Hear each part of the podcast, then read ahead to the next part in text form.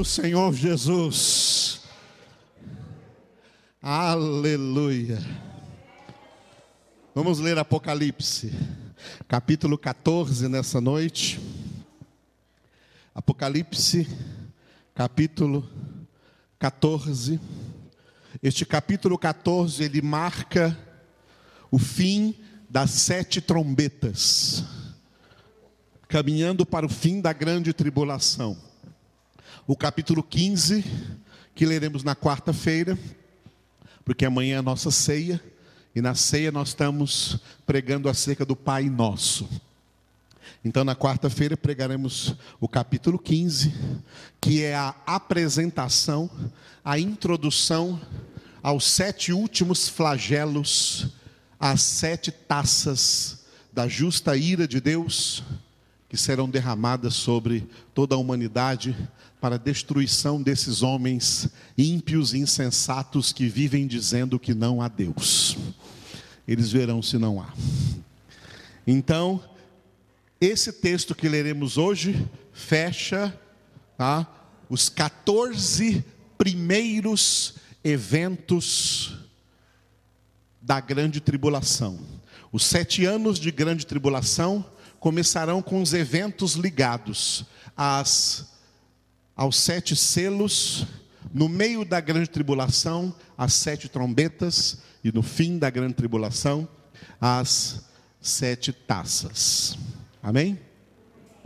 Dentro desse capítulo 14, aqui na última trombeta, você vai ver que quatro vozes falarão, quatro vozes soarão, e é importante que nós ouçamos o que essas vozes irão dizer aí a partir do versículo de número 6. Então nós vamos ler juntos, eu vou ler os ímpares e vocês me ajudam lendo aí os versículos pares, em nome de Jesus, amém? Enquanto lemos, saiba que você está lendo, não é um jornal, não é uma revista, não é um livro qualquer, é a palavra viva e eficaz de Deus. Enquanto você está lendo essa palavra, o Espírito de Deus está trabalhando, operando de maneira misteriosa na sua vida. Então leia com reverência e amor e espiritualidade em nome de Jesus. Olhei e eis o cordeiro em pé sobre o monte Sião, e com ele cento e quarenta e quatro mil, tendo na fronte escrito o seu nome e o nome de seu pai.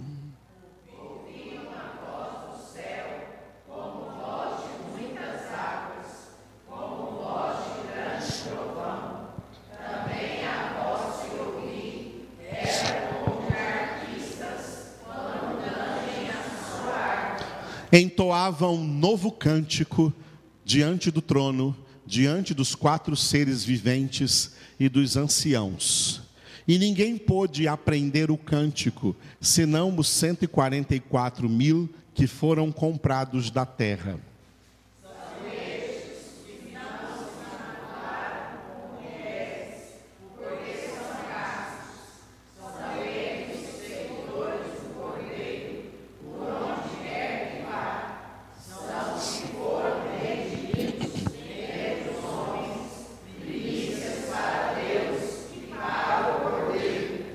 Não se achou mentira na sua boca, não tem mácula.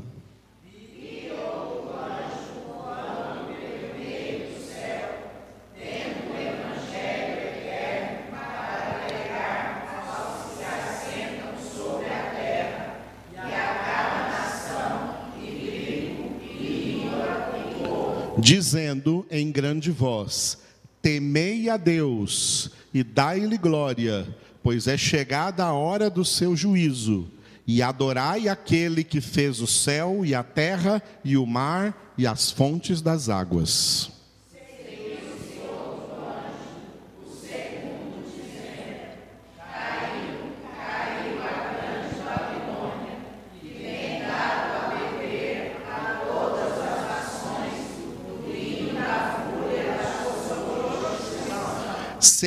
Seguiu-se a estes outro anjo, o terceiro, dizendo em grande voz: Se alguém adora a besta e a sua imagem e recebe a sua marca na fronte ou sobre a mão,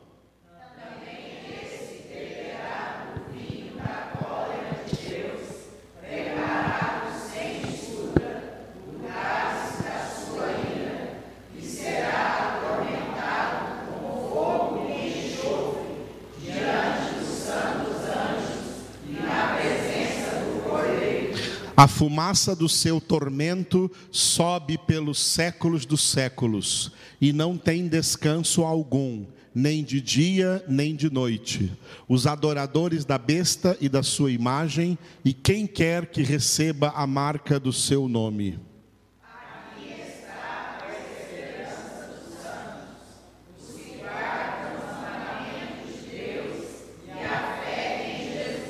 Então ouvi uma voz do céu dizendo: Escreve, bem-aventurados os mortos, que desde agora morrem no Senhor. Sim, diz o Espírito, para que descansem das suas fadigas, pois as suas obras os acompanham.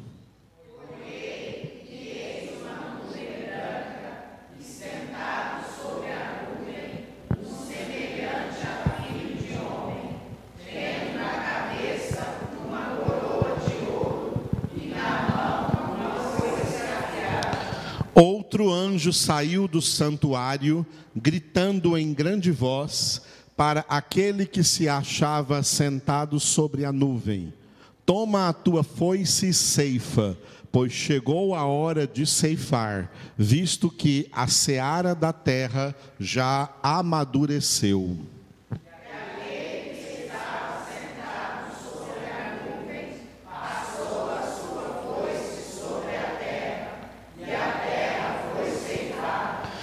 Então saiu do santuário que se encontra no céu outro anjo, tendo ele mesmo também uma foice afiada.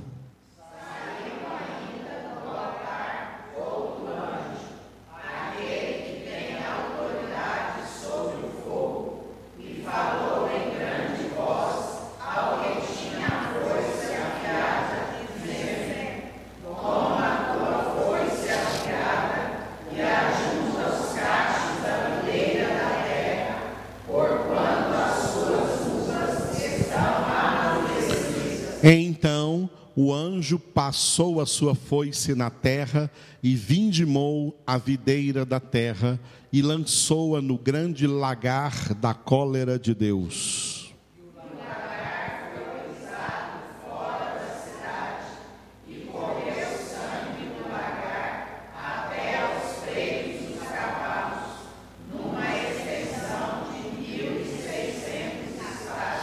Aleluia. Este é o capítulo 14 de Apocalipse, mas nós vamos voltar para o primeiro capítulo. Já situei vocês lá no capítulo 14, mas nós estamos caminhando versículo por versículo lá do primeiro capítulo, e hoje é o dia de nós meditarmos no oitavo versículo. Apocalipse, capítulo 1, versículo de número 8. Nós já vimos, eu já coloquei para vocês aqui, é, na quarta-feira, tá? esse texto de Apocalipse, capítulo 1, versículos 7 e 8. Os versículos 7 e 8, o texto que forma esses dois versículos, o título é esse aqui, diga: Vem com as nuvens. Ok? Para nós é entender o seguinte, repita aí: Jesus está voltando. Nós estamos vendo sinais que apontam né, que apontam os princípios das dores e a volta, o retorno do Senhor Jesus. Jesus está voltando. Jesus disse que ele voltaria depois de quê? Depois da multiplicação da iniquidade. Já estamos vendo a multiplicação da iniquidade? Jesus voltaria depois do resfriamento do amor. Estamos vendo o resfriamento do amor? Jesus voltaria depois de ouvirmos rumores de guerras. Estamos ouvindo rumores de guerras? Jesus também voltaria depois de muitas doenças e pestes, pestilências sobre a face da terra. Estamos ouvindo disso ultimamente? Tudo estamos ouvindo sobre as coisas que viriam antes da preparação de Jesus. E pior do que tudo isso, Jesus viria logo após o que? A apostasia, onde muitos crentes estão abandonando a verdade e crendo em heresias. Estamos vendo isso? E aonde deveria estar sendo pregado o evangelho, lugar santo, aí está entronizado o abominável da desolação no lugar santo. A mentira no lugar da verdade. Estamos vendo isso? Tudo isso nós estamos vendo. Então, tudo isso é sinal de que Jesus está voltando. Jesus está voltando. Prepara-te, santifica-te todos os dias da sua vida, porque sem santificação. Muito bem, então ele vem com as nuvens. O versículo 7 que nós vimos aqui na quarta-feira, diga: Vem certamente. Já falamos sobre o versículo 7 na quarta-feira. E hoje vamos falar no versículo 8, onde o próprio Jesus declarou assim: diga, eu sou.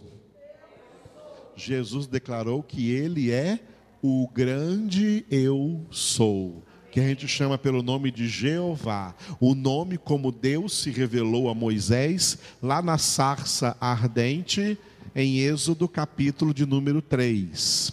Quando Moisés perguntou: eu vou lá dizer para o povo que o Deus deles, o Deus dos seus pais, Abraão, Isaac Jacó, veio libertá-los do Egito. Se eles perguntarem para mim o nome desse Deus, que nome que eu vou dizer para eles? Aí Deus falou assim: ó, Moisés, o meu nome é Eu Sou. Eu sou. Eu sou aquele que é, aquele que era e o que há de vir. Eu sou quem eu sou. É assim que você vai falar que é o meu nome para o meu povo. Aleluia. Glória a Deus. Então nós vamos nos concentrar aqui nesse versículo 8, que o título é, digo de novo, eu sou. Eu sou o alfa e o ômega, diz o Senhor, Deus, aquele que é, que era e que há de vir, o todo-poderoso. Leiam vocês.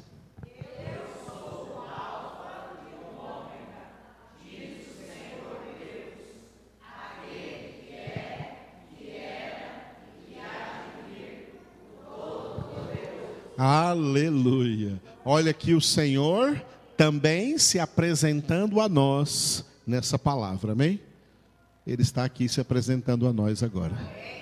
Ele está se apresentando a nós, está se apresentando através dessa pregação. Você que vai ouvir aí ao longe, o Senhor está se apresentando para nós. O Senhor está se apresentando para você.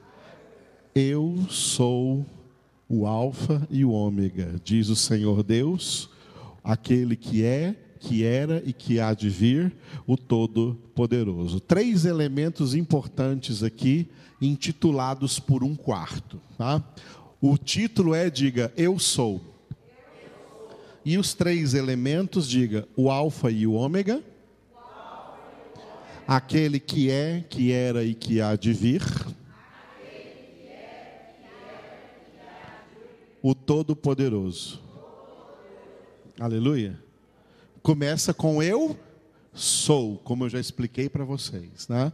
Eu sou. Eu sou é o que nós chamamos hoje de Jeová, tá? É o nome de Deus. Eu sou. Eu sou. O nome de Deus não é um substantivo. Os nossos nomes são substantivos.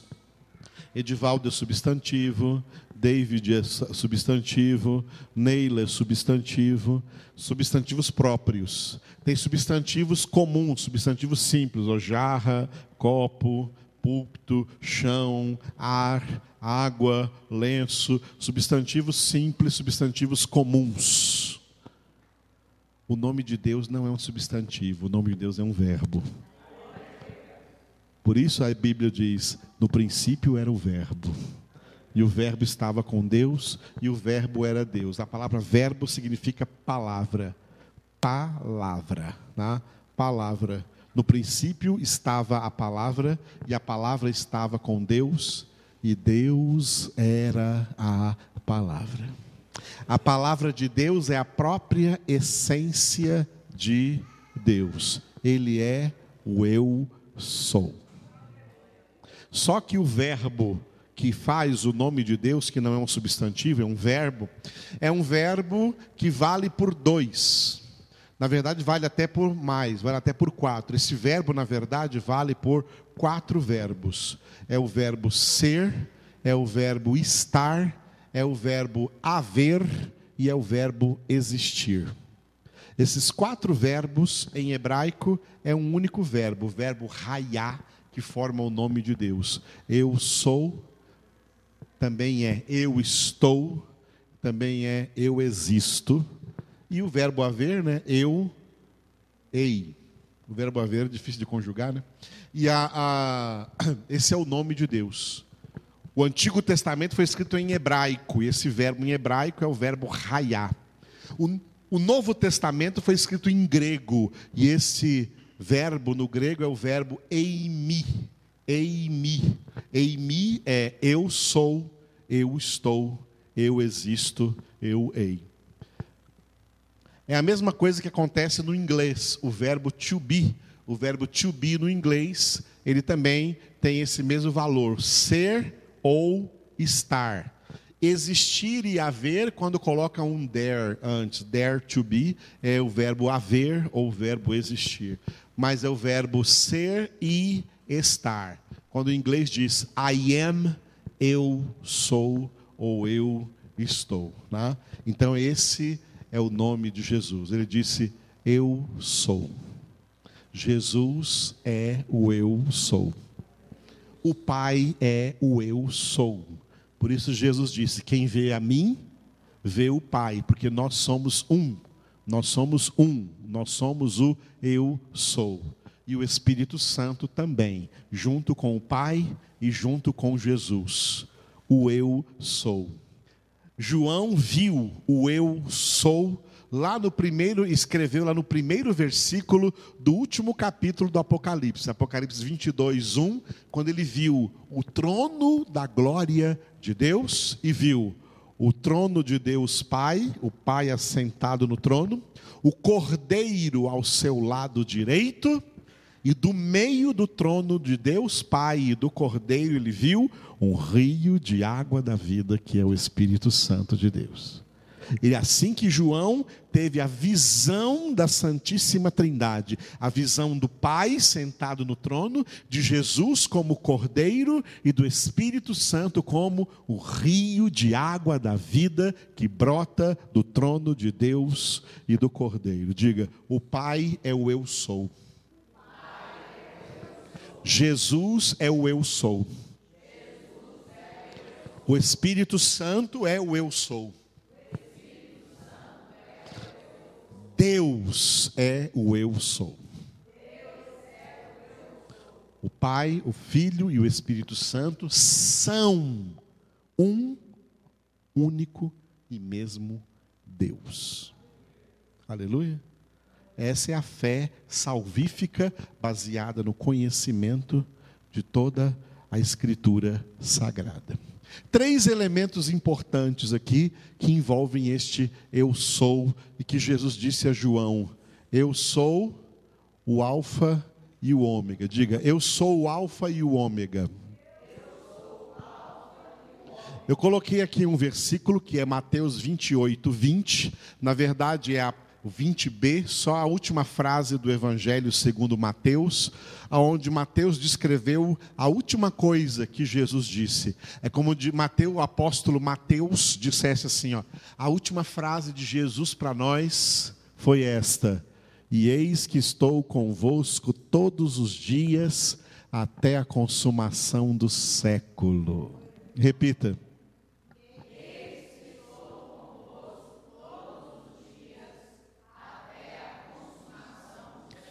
Aleluia. Repita só o que está de vermelho. Estou convosco todos os dias.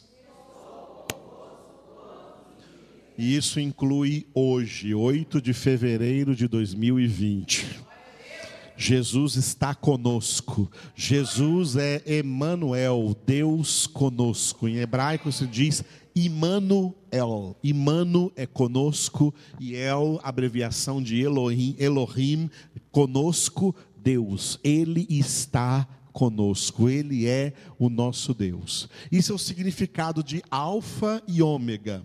Alfa, que é a primeira letra do alfabeto grego, e Ômega, a última letra do alfabeto grego.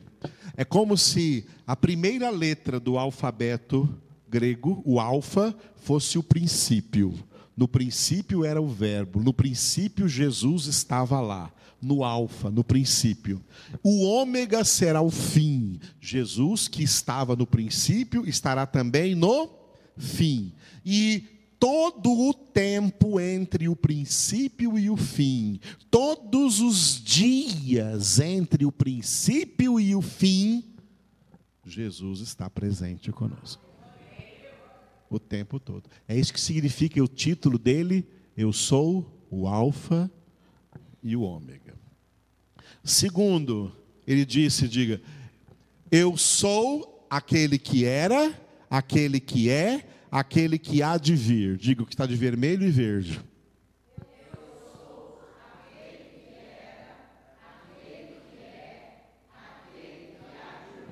Eu coloquei na ordem, nessa ordem, porque na verdade no versículo está escrito que é primeiro. Eu sou aquele que é, que era e que há de vir. Eu mudei a ordem aqui para ficar uma ordem temporal lógica para nós entendermos. Então, na ordem temporal lógica, ele disse primeiro, repita, eu sou aquele que era. E eu coloquei ali, diga, na eternidade passada. O que é a eternidade passada?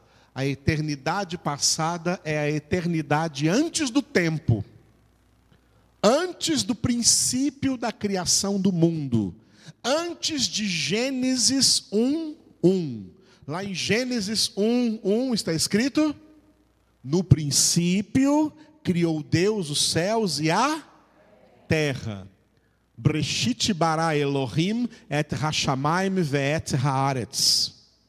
Oh, o pastor falando em línguas estranhas? Não, não é estranho, é hebraico, é assim que está escrito lá na Bíblia em hebraico. No princípio criou Deus os céus e a terra. Antes desse princípio, onde o tempo começou a ser contado, e por isso você lê lá no livro de Gênesis, capítulo 1, que enquanto Deus criava, foi o primeiro dia, foi o segundo dia, foi o terceiro dia, foi o quarto dia. Jesus disse: Estou convosco todos os dias, desde o princípio até o fim. Mas antes do princípio, ele já estava lá na eternidade passada, na eternidade que existiu antes do princípio, ele estava lá com o Pai e o Espírito Santo. Por isso, ele diz: Eu sou aquele que era. Segundo, ele diz assim: repita, eu sou aquele que é. E eu coloquei ali, diga, na eternidade presente a eternidade presente é a continuação da eternidade passada. Só que na eternidade passada, nada ainda havia sido criado. Só Deus é aquele que era na eternidade passada, antes do princípio. Agora, desde o princípio até o fim, a eternidade continua, juntamente com o tempo. Naquela eternidade passada não tinha tempo nenhum sendo contado. Mas agora, desde o princípio, o tempo está sendo contado e vai chegar o fim dessa contagem. Esse tempo todinho, desde o primeiro dia da criação até o último dia da história da humanidade, todo esse tempo aqui, ele está acontecendo juntamente com a eternidade. Só que a gente chama essa eternidade, a gente pode chamar essa eternidade de eternidade presente. Esqueça aquela coisa que você já ouviu, você já deve ter ouvido, que quando você morrer, você vai para a eternidade. Já ouviu isso? Não, você já está na eternidade. Eu já estou na eternidade, nós já estamos na eternidade, nós já fomos concebidos, gerados e nascidos na eternidade, na eternidade presente, e vamos depois para a eternidade futura. Agora, na terceira, no terceiro tópico, Jesus disse: diga, eu sou aquele que há de vir. Aí eu escreveria, diga, na eternidade futura. A eternidade futura é a eternidade que vai continuar depois que o tempo acabar, depois que o tempo parar de ser contado, depois que a consumação do tempo acontecer, o fim da história da humanidade acabar. Quando o fim da história da humanidade acabar, o tempo acaba, mas a eternidade continua. Então nós chamamos essa eternidade de eternidade futura. E nessa eternidade futura haverá apenas duas realidades espirituais. Os condenados viverão toda a eternidade futura dentro do lago de fogo e de enxofre, onde haverá choro e ranger de dentes, curtindo a companhia de quem eles gostam de adorar, Satanás e os demônios.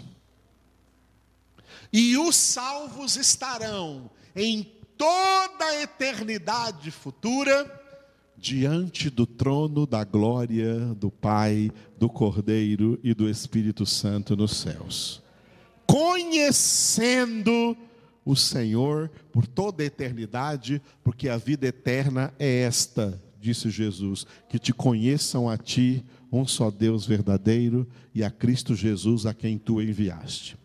Não existirá na eternidade futura nenhuma outra realidade a não ser essas duas realidades a realidade do estado eterno de condenação e a realidade do estado eterno de salvação. Onde você quer estar? Em qual estado? Então se santifique, senão você não vai estar lá não. Santifique a sua vida agora. Renovando a sua mente pela palavra de Deus, renovando, transformando a sua conduta, seu comportamento, seu jeito de pensar, de falar, de agir, de viver, de se conduzir, de se comportar na vida, obedecendo em tudo ao Senhor. Senão você não estará no estado de salvação. Amém, queridos? Aquele que perseverar até o fim, Jesus disse: Esse é que será salvo. Glória a Deus. E por último, Jesus disse, né? Eu sou o Alfa e Ômega, eu sou aquele que é, aquele que era, aquele que há de vir. E por último disse, diga, eu sou o Todo-Poderoso. Ou seja, Ele é, diga, onipotente porque ele está de posse total do atributo da, diga, onipotência. Ser todo-poderoso é ser onipotente. Essas palavras aqui, onipotente e onipotência, vêm do latim. E esse oni aqui significa todo, e o potente, poderoso. Oni, todo, potente, poderoso. Onipotente, todo poderoso. Onipotência, todo o poder. Ele tem todo o poder. Ele é todo poderoso. O nosso Deus é todo poderoso. Nós vivemos em uma época em que os homens querem ser poderosos. Os homens têm ânsia de poder Homem não tem nenhum poder. Homem não tem nenhum poder. Homem só tem poder que vem do alto. Poder que vem do Todo-Poderoso. Você pode respirar? Você tem o poder de respirar? Tem sim, você não está respirando aí? Misericórdia. Peguei vocês. Ah, você não tem o poder de respirar? Porque Deus está te dando esse poder. Ele é quem a todos dá respiração. Você tem o poder de estar vivo agora? Tem, porque esse poder veio de Deus. Ele é quem a todos dá vida, respiração e tudo mais. Você tem o poder de trabalhar, porque Deus está te dando esse poder para você trabalhar. Você tem o poder de estudar, porque Deus está te dando esse poder de estudar. Você tem esse poder de ser uma pessoa na terra, porque Deus está dando para você esse poder e também para todos os ímpios que estão aí na terra. Qualquer pessoa investida em, em, em posição de poder, político, ele está investido nessa autoridade porque Deus colocou ele nessa autoridade, conforme Jesus disse para Pilatos: Tu não terias nenhum poder sobre mim se de cima não te fora dado. O Todo-Poderoso é Deus. Vai chegar um dia que Deus tira o poder. O dia que você não puder mais respirar, você não poder mais viver, é o dia que Deus vai cortar, porque o seu dia, os seus dias foram completos. Conforme está escrito no Salmo 139. Cada um dos nossos dias estão determinados escritos no livro de Deus. Foram escritos antes que um só deles existisse. E Jesus, para confirmar isso, disse: Qual de vós por mais que se esforce, pode, tem o poder, o verbo poder aí, ó, tem o poder de acrescentar um só côvado à duração de sua vida? Um só côvado significa um só tempo a mais, um só segundo a mais, um só minuto a mais. Não, você vai viver e eu também vou viver o tempo que Deus já determinou terminou. E enquanto nós ainda estamos vivendo, é tempo de nos lembrar do que disse Deus através do profeta Amós: Prepara-te para te encontrares com o teu Deus, porque Ele é o Todo-Poderoso. Os homens andam por aí achando que tem muito poder se sentindo muito poderosos. Os ímpios acham que podem fazer o que quiserem, que podem escolher o que quiserem. Eles pensam que podem tudo. Não pode nada. Jesus, usando o verbo poder, ele disse em João 15,5: Sem mim nada podeis fazer. Em contrapartida, o homem redimido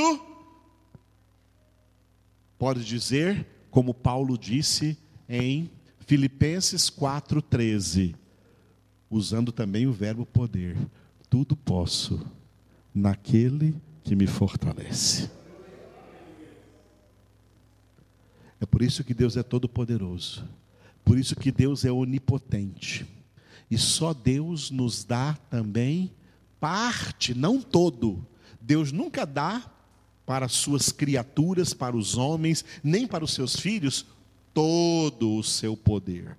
Deus nos dá parcelas, medidas do seu poder, e por isso que Jesus disse em Atos 1:8: recebereis poder ao descer sobre vós o Espírito Santo e sereis minhas testemunhas. Aleluia.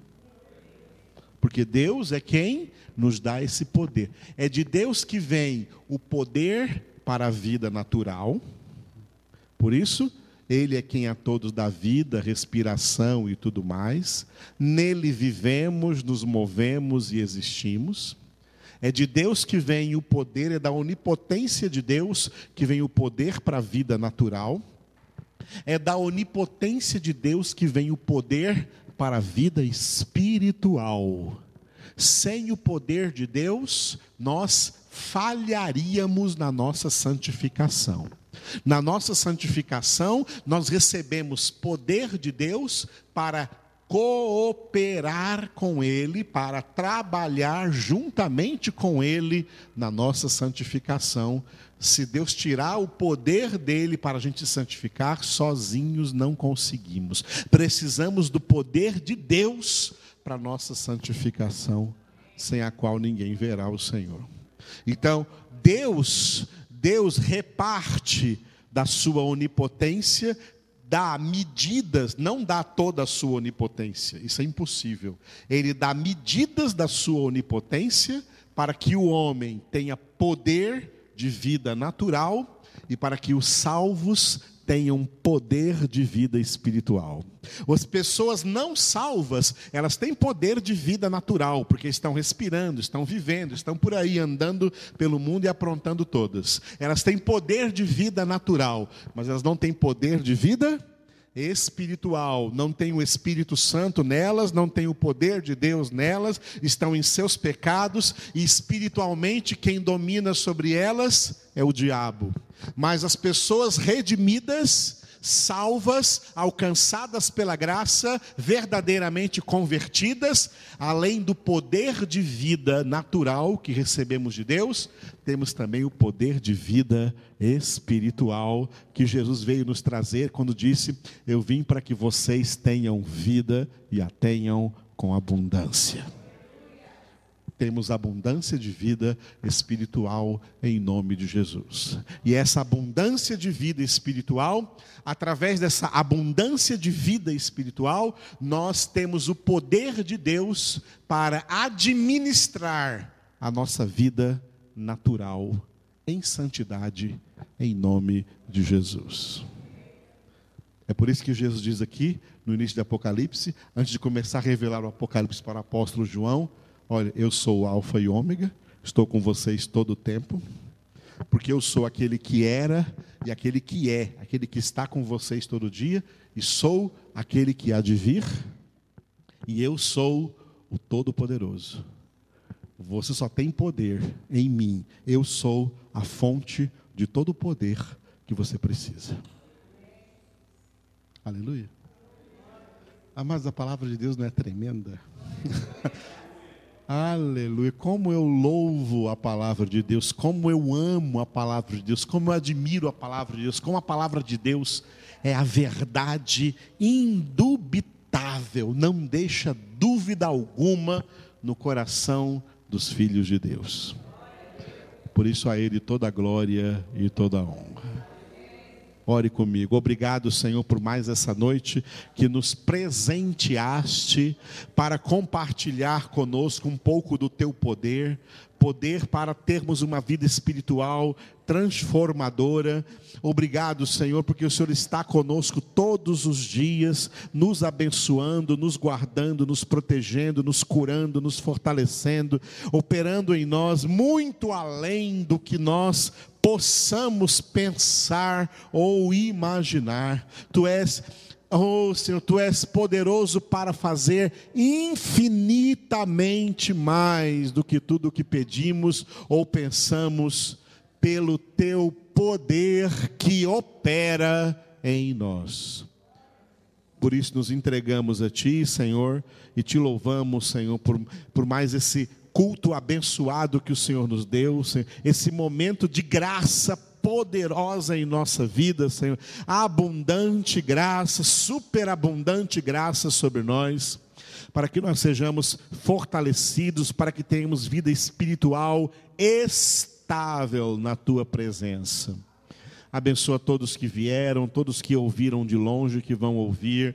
Abençoa todos que estarão aqui amanhã na nossa ceia de fevereiro. Abençoa, Senhor, todos aqueles que o Senhor vai trazer, traga as pessoas que são sedentas, famintas pela tua palavra, para que aqui elas sejam saciadas do teu conhecimento, da tua verdade e fortalecidas no Senhor para a tua glória. Abençoa todos os teus verdadeiros filhos e filhas que obedecem à tua palavra, que entendem a tua palavra e, como filhos de Abraão, pai da fé, também dão seus dízimos a Melquisedeque, a pregação do evangelho, da palavra viva que é o Senhor Jesus Cristo. Abençoa aqueles que vão fazê-lo hoje, em nome de Jesus. Enquanto cantamos esse último cântico, se alguém for trazer o seu dízimo ou sua oferta diante da palavra de Deus, que é Jesus Cristo, faça isso com amor. Em nome de